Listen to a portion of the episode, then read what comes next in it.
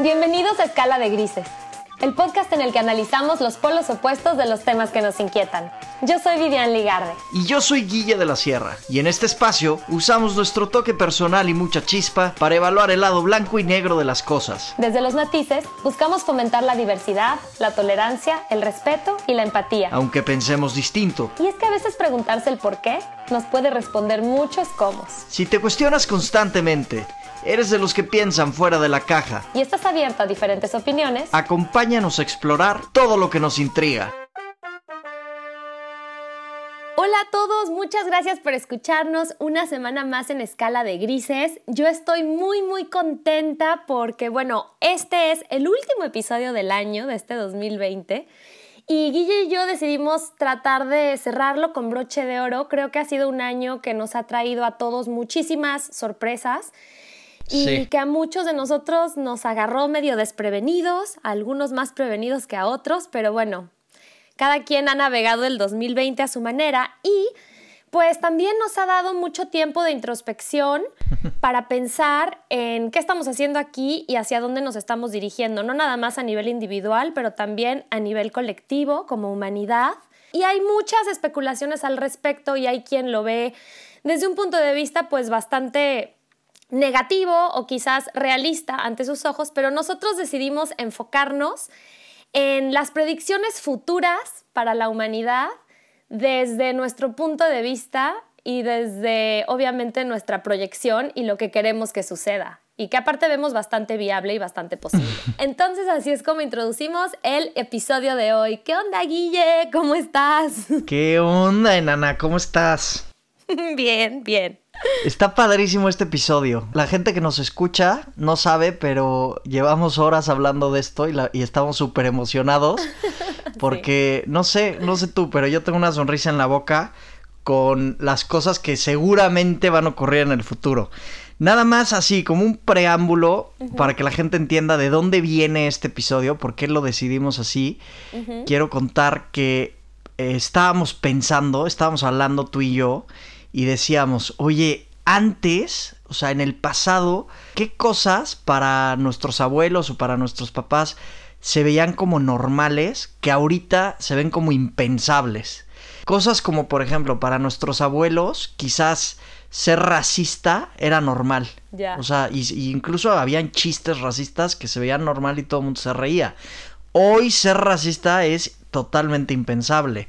O para nuestros papás, ser homofóbicos era normal. Exacto, esa es otra. Y hoy es totalmente impensable. Entonces, un poco las predicciones que estamos tratando de hacer son qué cosas vemos ahorita como normal, que seguramente en el futuro serán impensables, o viceversa, que ahorita las vemos como impensables y seguramente en el futuro será normal. Muy interesante.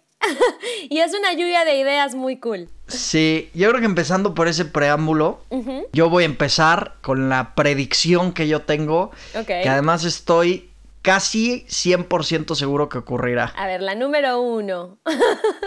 chan, chan, chan, chan. Chan, chan, chan, chan. A ver, número uno, pienso que en el futuro será impensable comer carne. Yo creo que todo el mundo nos vamos a convertir en una sociedad vegana y los animales incluso van a tener derechos que harán que sea impensable comértelos. Y la verdad es que es una predicción muy fuerte porque ahorita todo el mundo comemos carne, ¿no? O sea, yo me incluyo, yo no soy vegano ni mucho menos. Sí, sí, sí, yo también. Pero sí creo, sí creo que en el futuro vamos a ser veganos. O sea, los argumentos que hoy dicen los veganos me parecen totalmente razonables y creo que es una conducta que en el futuro todos vamos a adoptar.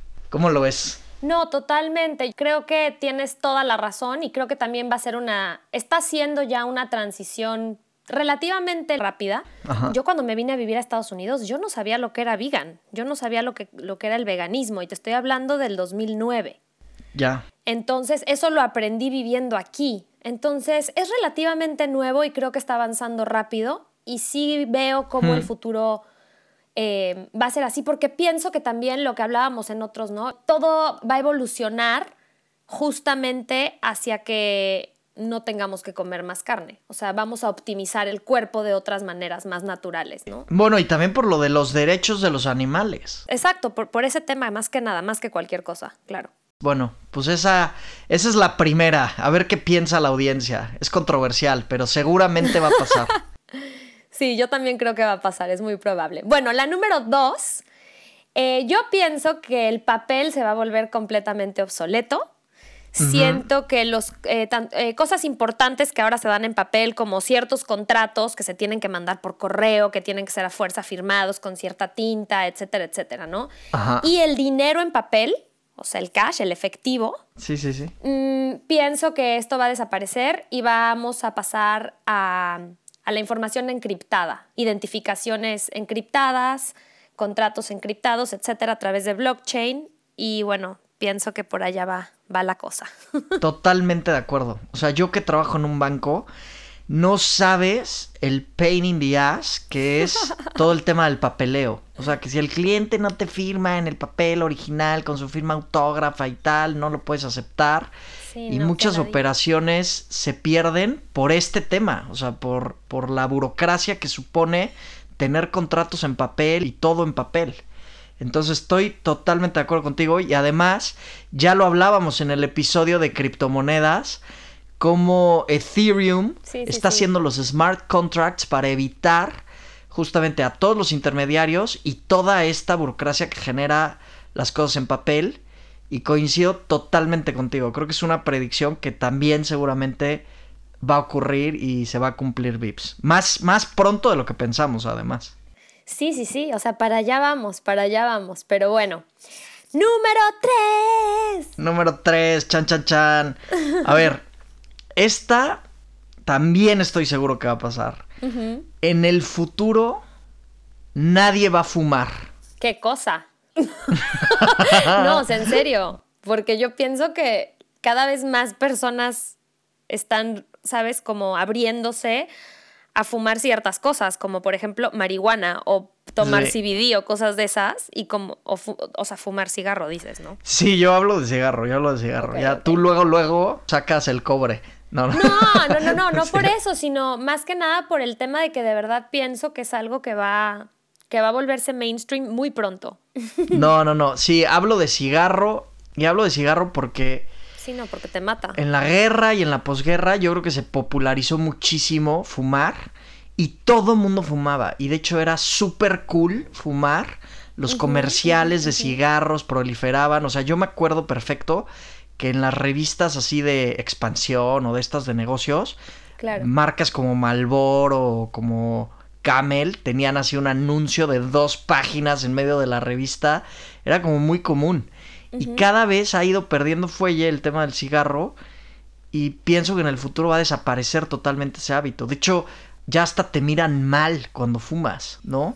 Sí, sí, sí, es, es raro. A mí la verdad nunca me ha gustado el cigarro. Yo siempre he tenido como cierto rechazo hacia él, creo que porque en mi familia todo el mundo fumó siempre, o sea, mi abuela fumaba, todos mis tíos fumaban, muchísimos de mis primos fuman, entonces navidades, años nuevos, o sea, eso era una nube de humo en la sala, porque la gente en México pues no tenía, no sé si ahora ya la tiene, ¿no? Pero no tenía la cultura que tienen otros países de que te sales a fumar a la calle, güey. Exacto. O al jardín, o al balcón, o a donde no molestes a los demás. No manches, en casa de mi abuela era como que a todo mundo le vale cacahuates. Y yo de chiquita no podía olerlo. O sea, yo me ponía de malas, me tenía que ir. No, sí. Y me daba mucha frustración, mucha impotencia, ¿sabes? No, me acuerdo perfecto. O sea, yo, yo, te, yo, yo he visto tus reacciones contra el cigarro. Porque yo también luego en la fiesta me echo un cigarro o algo así.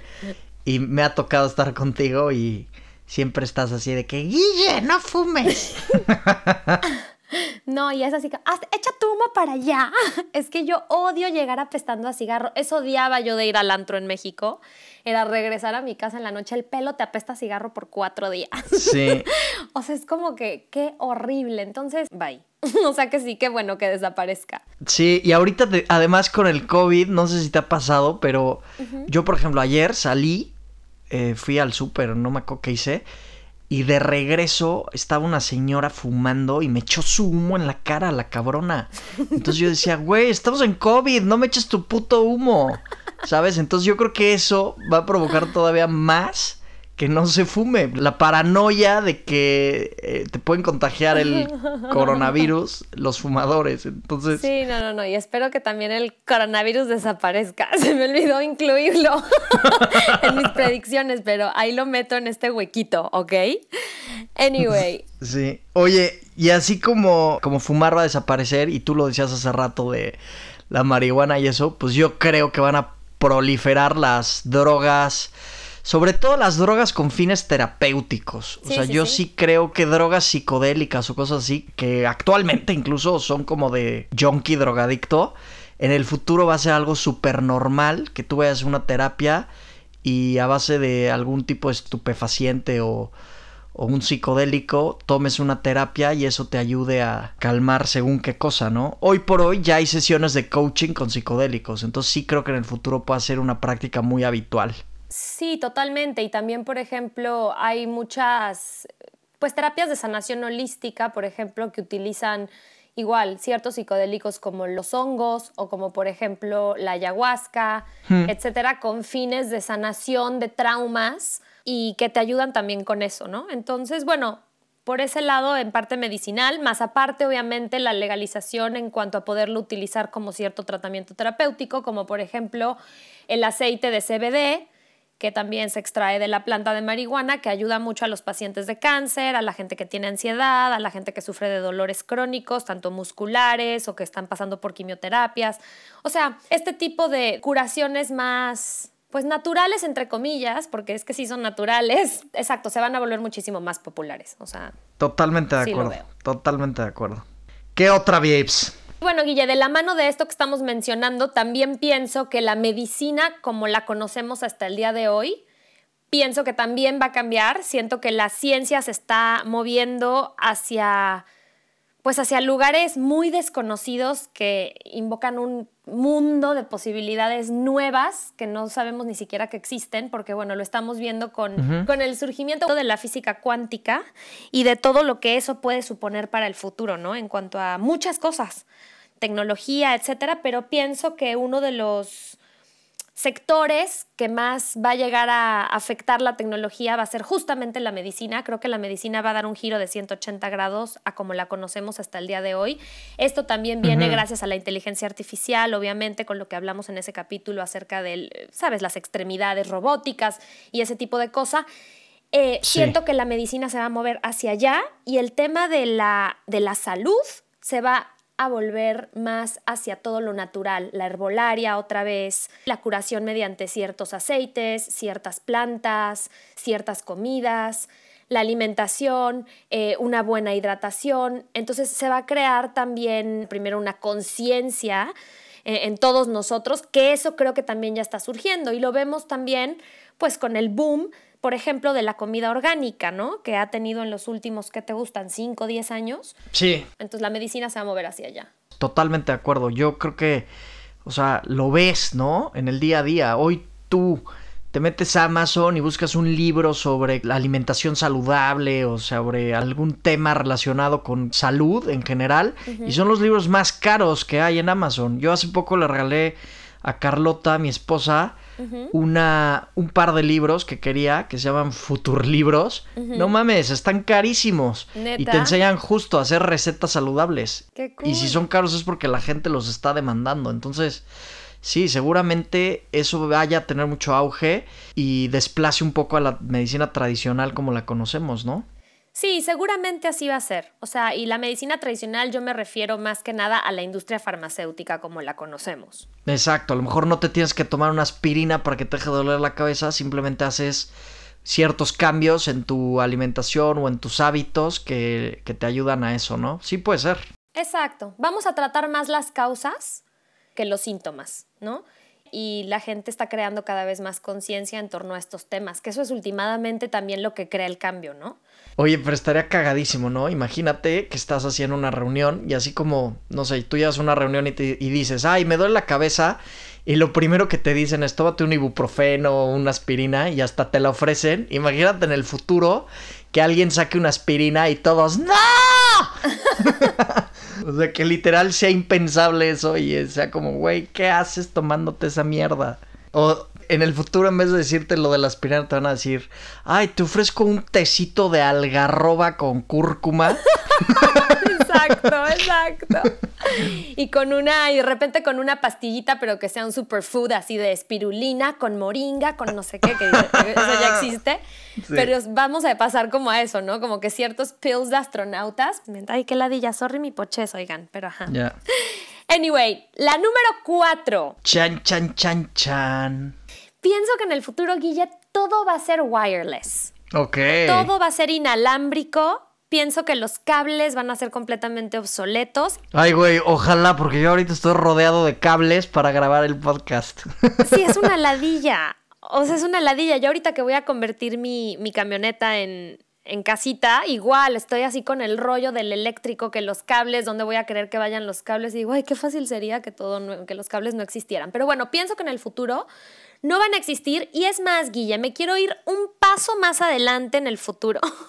o sea, quiero arriesgarme un poquito más y decirte que pienso que toda la electricidad como la conocemos hasta hoy va a cambiar.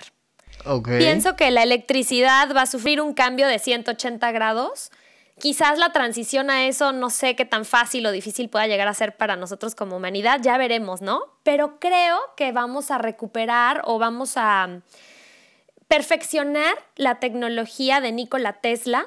Ok. Y vamos a lograr tener electricidad gratuita para todo el mundo que además de todo sea inalámbrica. Sé que está muy, muy, muy fumado. Sí, locochón mi, mi pensamiento, pero de verdad pienso que eso es una posibilidad bastante probable para el futuro. Ya. Y bueno, eso crearía obviamente que todo sea wireless, lo cual crearía también muchísima más eficiencia y le daría también entrada a estas, estas computadoras cuánticas, etcétera, que sabemos que necesitan muchísima electricidad y muy, muy bajas temperaturas para poder funcionar, pues para que puedan avanzar más rápido. Entonces creo que sería un ganar-ganar y ya tenemos la tecnología para perfeccionar eso. La cosa es que todo el mundo pues utiliza la que conocemos ahora. Entonces ese cambio va a estar un poco fuerte, pero lo veo probable. A futuro, pues. Pues mira, sí es probable. ¿eh? A ver, si te, si te pones a ver qué ha pasado en los últimos 15 años, sí es totalmente factible. O sea, los teléfonos dejaron de existir, ahora hay celulares, las computadoras ahora son laptops, la, o sea, que aunque necesitas cargarlas, pues ya son portátiles, ¿no? Inalámbricas. El Wi-Fi, el, los auriculares también, ¿no? Hay audífonos. Güey, olvídate, o sea, el Internet, Guille, como lo conocemos. Sí. O sea, yo a los 12 años no sabía qué era el Internet. Ya. A los 10 años no tenía idea, o sea, si alguien me hubiera dicho que yo iba a poder hablar por FaceTime cinco años después no me lo hubiera yo creído. No, seguramente sí. Sí, sí es muy factible que pase eso. Yo también lo creo. Así que, qué padre. Pero a ver, agárrate para el 5, que este tiene, tiene para mucha discusión. A ver. Yo creo que en el futuro se van a probar matrimonios entre seres humanos y máquinas. No manches. sí, güey. La verdad sí creo. o sea, creo que todo el tema de la inteligencia artificial va a evolucionar tanto y va a llegar la singularidad tan pronto. Y repito lo que es la singularidad para quien no escuchó nuestro episodio de inteligencia artificial. La singularidad es cuando las máquinas superen en inteligencia a los humanos. Entonces yo creo que eso va a llegar tan pronto que va, va a provocar que los seres humanos sientan nexos afectivos con las máquinas y los mismos seres humanos promuevan que se puedan casar con ellas. Mira, ok, yo lo respeto. Creo que esto, hablar de, este tipo de máquinas, que supongo que te, te, referirás a robots. Pues no sé si a robots o a... No sé, ¿viste la película de Her? Sí, bueno, ok, que te puedas casar con Alexa, por ejemplo. Ándale, con Alexa, con algo así, que te enamores de Alexa no sé, güey, es que ya casarte con una máquina y ese tipo de cosas, ya es como que estás jugando, no sé. Está muy freak, güey. Ay, no sé, es muy raro. Por eso te digo, a ver, finalmente el episodio se trata de cosas que nosotros hoy en esta época no nos imaginamos que puedan ocurrir. Claro. ¿Sabes? O que vemos normales hoy en el futuro sean anormales. Pero lo de las máquinas, si te pones a pensar, hoy cada vez estamos más aislados mm, por culpa de una máquina. Nuestra comunicación cada vez está más enganchada a un aparato llámese computadora, teléfono, eh, videojuegos. Y, y, como sociedad estamos un poco más aislados, yo siento. Nuestra interacción es, es menos directa. Entonces, ¿por qué no? O sea, si la inteligencia artificial evoluciona para fines médicos, como mencionábamos, seguramente evolucionará para otros fines y se crearán compañías de dates, de citas con máquinas para la gente que se siente sola y tiene una necesidad afectiva y eso eventualmente deriva en que la gente se enamore de una, de una Alexa. ¡Qué horror! ¡Qué horror! Y por lo tanto promuevan que se puedan casar con ellas. Güey, claro que lo pienso, no manches. O sea, ok, que lo pienses. Solo creo que es el peor de los escenarios. ¡Qué horrible! Está horrible, pero creo que la historia lo avala. O sea. No, güey. Yo estoy en desacuerdo. Vips, antes era impensable que se casara un hombre con un hombre, no manches. Es más, en una época en la que tú vivías, era impensable y se veía mal. De hecho, hay países donde hoy es impensable y te matan si eres homosexual. Ya, ok, yo entiendo, pero estamos hablando de seres humanos, güey. O sea, el casarte con una máquina es tanto como que te voy a decir que ahí también te vas a poder casar con tu mascota, güey. Bueno, en una de esas. Puede ser, mira, la gente aquí en LA ama tanto a sus mascotas. Mira, yo tengo mascota, yo amo a mía, güey. Y a veces piensan que la trato como humano las personas de México, pero las personas de aquí, güey, yo la trato como un perrito, o sea. Claro. Pero bueno, whatever, a lo que voy es, hay gente que consiente a sus perros de más, de que se sientan con ellos en la mesa de un restaurante. Cuando yo era mesera, yo lo viví y con estos ojos que se comerán los gusanos, lo presencié. Güey, la gente traía a su perro, se sentaba en la mesa el perro y el perro, el perro era parte de la familia y comía de un plato, o sea, hello. Bueno, y eso que los perros por un tema biológico no pueden ser más inteligentes que un humano. Imagínate que te topas con alguien que es más inteligente que tú, que todo lo que a ti te gusta, ese ente, llamémosle así, te lo estimula al triple y te sientes totalmente atraída y te enamora. Güey, yo lo veo totalmente viable, la verdad. No, bueno, y con los hologramas, o sea, imagínate, sí, sí veo que te puedas enamorar de un holograma y... Exacto, además van a haber hologramas. Hasta vas a poder tener sexo. Ah, no, qué fuerte. O sea, vas a poder tener sexo con sensores que estimulen ciertas partes de tu cuerpo y así, y sientas todo físicamente. Sí está muy cañón, o sea, yo entiendo cómo puedes ver eso como una posibilidad. Puedo ver por dónde van las cosas, pero también siento que se va a dividir un poco, porque mira, Güey, yo no quisiera, digo, no tengo hijos todavía, pero no sé si voy a querer que en un futuro mi hijo conviva tanto con una máquina que su amigo sea la máquina y se olvide de la conexión ser humano con ser humano con, con, con, otras personas, o sea, con otros amiguitos de su edad, por tener, ¿sabes? O sea, como cuando nosotros de chiquitos yo tenía el famoso Tamagotchi ese que era un, ¿te acuerdas del Tamagotchi? Un relojito o algo así era, ¿no? Ajá. Sí, pero era de que, o sea, güey, de lo primero de lo primero y se hacía popó y le tenías que dar de comer y si no lloraba y luego se dormía. Y güey, yo estaba más pendiente del Tamagotchi que de, ¿sabes? Que de mi vida normal. Mi mamá me terminó confiscando el Tamagotchi porque me dijo, güey, te estoy idiotizando el Tamagotchi y mi mamá me lo confiscó y chao. Y después como que no se popularizó, pero ya después, bueno, llegó el iPad, bla, bla, bla, shalala, más adelante. Pero, güey, yo no quisiera eso. Y para eso yo pienso, y ahí te viene mi siguiente predicción, pienso que una gran parte de la población que de repente llámenos hippies o llámenos whatever, güey, anticuados, lo que les dé la gana. Los nuevos Amish, los Amish de la nueva era. Ajá. Ahí voy yo en primer lugar. No, no en primer lugar, obvio, pero, pero ahí voy en ese caminito, güey, que pienso que en el futuro la gente va a migrar de las grandes ciudades al campo. Seguramente. Pienso que, que la gente va a empezar a valorar mucho más la vida en el campo. ¿Por qué? Sin irnos muy lejos, lo que el encierro del 2020 le ha enseñado a mucha gente, no estoy diciendo que a todos, pero por lo menos yo me, ya, ya les digo, yo me considero una de ese montón. Eh, oye, ¿cuánto valoras el estar afuera? ¿Cuánto valoras el ver los paisajes, el estar cerca de la naturaleza? No, de acuerdo. El no tener el ruido de la ciudad, el no estar encerrado en cuatro paredes de concreto todo el día con wifi en tus meetings de 9 a 7, o sea, como que tener una vida un poco más calmada, un poco, ¿sabes? Sin estar atorado en el tráfico todo el día o lo que sea. Entonces pienso que la gente que esté buscando más esa paz y ahora justo con la tecnología esto del home office, la gente va a buscar más el poder estar cerca de un lugar mm, que los haga sentir, güey, que estás viviendo y que estás en contacto con la naturaleza y que puedas salir de tu home office y salgas al patio de tu casa y que de repente, pues a campo. Sí, de acuerdo, totalmente. Y pienso que con esto se van a crear, se va a crear como una conciencia más comunitaria en el planeta, en donde la gente va a empezar a cooperar un poco más. Siento que se va a poner de moda el que cada quien tenga su pequeño invernadero, su pequeño huertito. Sí, porque va a ir ligado a lo de la alimentación saludable que hablábamos, claro. Exacto. Y lo que decías tú, ¿no? Que las grandes corporaciones no lo van a permitir. Bueno, pero entonces los rebeldes de repente se van al campo y dicen, bueno, pues no me lo den ustedes, yo armo, yo pongo mi huerto, yo pongo mi, mi invernaderito así chiquito afuera, bla, bla, y me salgo al campo en donde también de repente, ¿sabes? Puede ser más factible para algunos sustentarse que en la ciudad. O las grandes corporaciones van a crear ángulos de negocio con base en esa filosofía. O sea, no necesariamente tienen que dejar de, hacer negocio, ¿no? Es simplemente una forma de vivir distinta donde pueden existir miles de negocios posibles, por supuesto.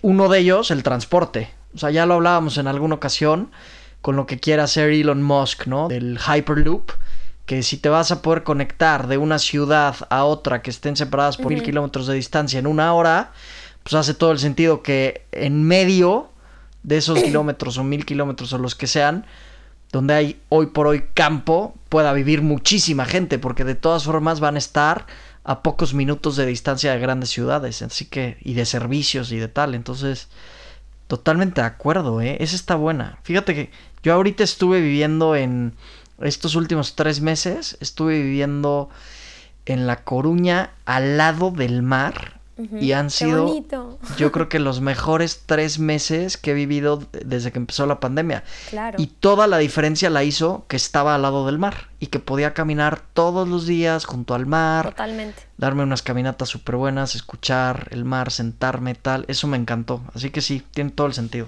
es como una meditación constante, ¿no? El, poder estar cerca de la naturaleza. Y creo que con esto viene, y ahí quería yo hacer un, un, pequeño paréntesis, Guille, en que pienso que en el futuro, o sea, la gente va a valorar muchísimo más su propia independencia y su autosustentabilidad, ¿va? Y con eso me refiero a poder estar mm, fuera del sistema, es decir, no depender tanto del sistema o del gobierno para poder sustentarse. Entonces pienso que vamos a migrar, bueno, a energía solar, como ya se sabe, eh, a de repente recolección de agua de lluvia, sí. la utilización de pozos, o sea, depender lo menos posible del sistema como tal. Siento que hacia, hacia allá se va a mover la cosa en el futuro, porque también esa misma independencia y autosustentabilidad da mucho pie y le abre mucho la puerta a un, a un sistema pues socioeconómico de coexistencia con el planeta. Ya, ya no todo es dinero, sino más cooperación, ¿no? Sí, más conciencia, porque al final pues no se come dinero, no se bebe dinero. El dinero, el dinero no te da lo más importante. No, de acuerdo. Ahí es donde viene el cambio, porque la gente que va a empezar a hacer este tipo de movimientos es la gente que empieza a crear este tipo de conciencia y poco a poco se va a popularizar. Y para cuando se popularice, igual y ya va a ser demasiado tarde para las corporaciones de ahí meter la mano. Ya. Entonces, vamos a ver cómo se desenvuelve la cosa. Sí, a ver, yo creo que se va a popularizar sobre todo por la conciencia que se generó en esta crisis, donde sí, evidentemente la gente que vivía en pequeños departamentitos valora mucho más ahora los espacios abiertos. Entonces, no creo que sea tanto por un tema de, de la gente rebelde ni nada, es un tema más bien de lógica, ¿no? De dónde vives mejor, en un espacio amplio, donde puedas respirar aire fresco o en un pinche huevito, ¿no? Claro, es que eso es lo que va a llevar a mucha gente, pero a muchos también los va a llevar la rebeldía, a otros los va a llevar como a mí el querer estar en contacto con la naturaleza, porque a mí eso es lo que me hace sentir feliz y tranquila y contenta como tú te sentiste cerca del mar, etcétera, ¿no? Entonces a cada quien lo va a llevar a este tipo de vida una razón diferente, pero siento que el futuro está ahí, fíjate, o sea, en la migración de las grandes ciudades al campo y la creación de una nueva conciencia a nivel humanitario y a nivel humano, entre, eh, o sea, en que ya se van a acabar los problemas de raza, yo siento que se van a acabar ya, o sea, ya nos vamos a ver todos como el mismo equipo, por así decirlo. No sé, eso, eso sí quién sabe, pero, pero bueno, dejémoslo en migración de, de ciudades al campo primero, ya después que todos pensamos igual está complicado. Pero a ver, yo voy a decir otra. A ver, la siguiente mía está relacionada y no tanto con estas, pero yo pienso que en el futuro las escuelas van a tener una asignatura obligatoria que sea el mindfulness y otra asignatura obligatoria que sea la comida saludable y que además esas dos asignaturas van a tener un peso enorme en el expediente académico de los alumnos. Y lo creo porque el tema de estar aquí, ahora, en el presente, de poder ser capaz de interiorizar lo que está ocurriendo, va a ser súper valorado en las empresas. O sea, yo leí el otro día un artículo que sacó Harvard Business Review, donde decía que los futuros líderes van a ser gente que medite. Porque la gente que medita afronta mejor los problemas. Es gente que no sucumbe ante los obstáculos que se presenten. Y seguramente el futuro, como esta pandemia nos enseñó, puede atraer varios obstáculos y lo que tú necesitas es una persona que mentalmente sea muy, muy sólida. Entonces las escuelas van a priorizar eso y me parece que que es una predicción atinada, aunque todavía no ocurra.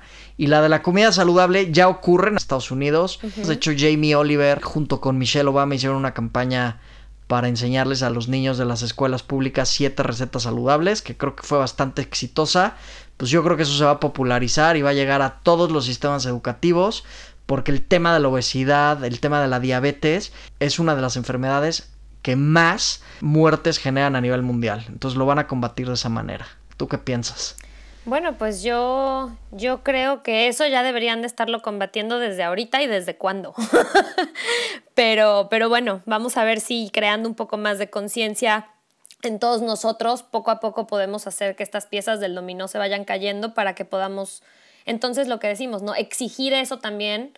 Eh, sobre todo el tema de, educarnos en cuanto a la salud, porque ahorita, conchale, nadie, o sea, mucha gente no sabe qué es qué en la comida, qué te estás metiendo a la boca, ¿no? En, qué que las harinas se convierten en azúcar. Yo por muchísimos años nunca no me enteré que eso era así. Claro, nosotros no teníamos ni idea. Exacto, y me hubiera encantado crecer sabiendo qué es cada cosa y qué le hace a mi cuerpo y por qué. Y realmente eso es lo que sí nos tienen que enseñar en el colegio. Todas las fechas que me hicieron aprenderme, ya todas se me olvidaron.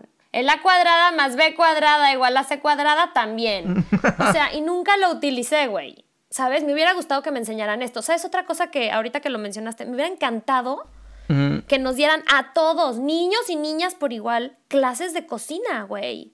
Tú sabes cuando los niños se gradúan a los 18 años y se van a su universidad o lo que quieran hacer de su vida y ya saben cocinar, güey, o sea, ¿cuántas cosas podrías resolver sabiendo cocinar. Claro. Güey, eso es algo que yo desde que vivo sola hace más de, sí, más de 10 años, bueno, ya bastantes años, muchos más, como 12.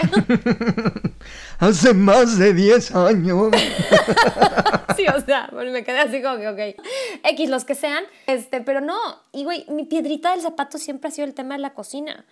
Y si no te lo enseñó tu abuelita o tu mamá en tu casa, te jodiste, güey. O si no te gusta, o sea, bueno, yo soy de esas. Güey, pero tu abuelita y tu mamá de todas formas no cocinaban tan saludable. O sea, es así de, ay, a ver, voy a hacer tal plato, échale un cubito de Nor Suiza, puro glutamato, güey, que te estás metiendo, ¿sabes? O sea... Ay, pero qué rico sabe. Aquí hablo de una cocina saludable, o sea, que un niño sepa cocinarse un plato correcto, con todos los ingredientes equilibrados y sanos. Total, total. Bueno, tú te refieres a cocinar saludable, yo me refería a cocinar y punto, ¿no? Pero bueno, un pasito a la vez. Ya. Pero bueno, estas son las primeras siete predicciones que tenemos Guille y yo hasta ahora. Y bueno, vamos a dejarlo hasta aquí, Guille, no sé qué te parezca y podemos seguir con las otras siete dentro de dos semanas. Sí, porque ya se nos consumió el tiempo, pero están buenísimas el resto de predicciones que traemos. La verdad es que ahora sí, lo mejor para el final. Sí. Escúchenos en dos semanas con nuevas predicciones y por favor, si en el Inter ustedes tienen alguna sugerencia de predicciones que quieran que digamos o predicciones que se les estén ocurriendo ahora, de este tipo de predicciones, ¿no? Sociales como tal. Escríbanos y por supuesto que las consideramos y las comentamos en los próximos episodios. Gracias por acompañarnos en el episodio de hoy. Esto fue Escala de Grises. Porque nada es blanco, nada es negro, siempre hay matices. Yo soy Guille de la Sierra. Y yo soy Vivian Ligarde.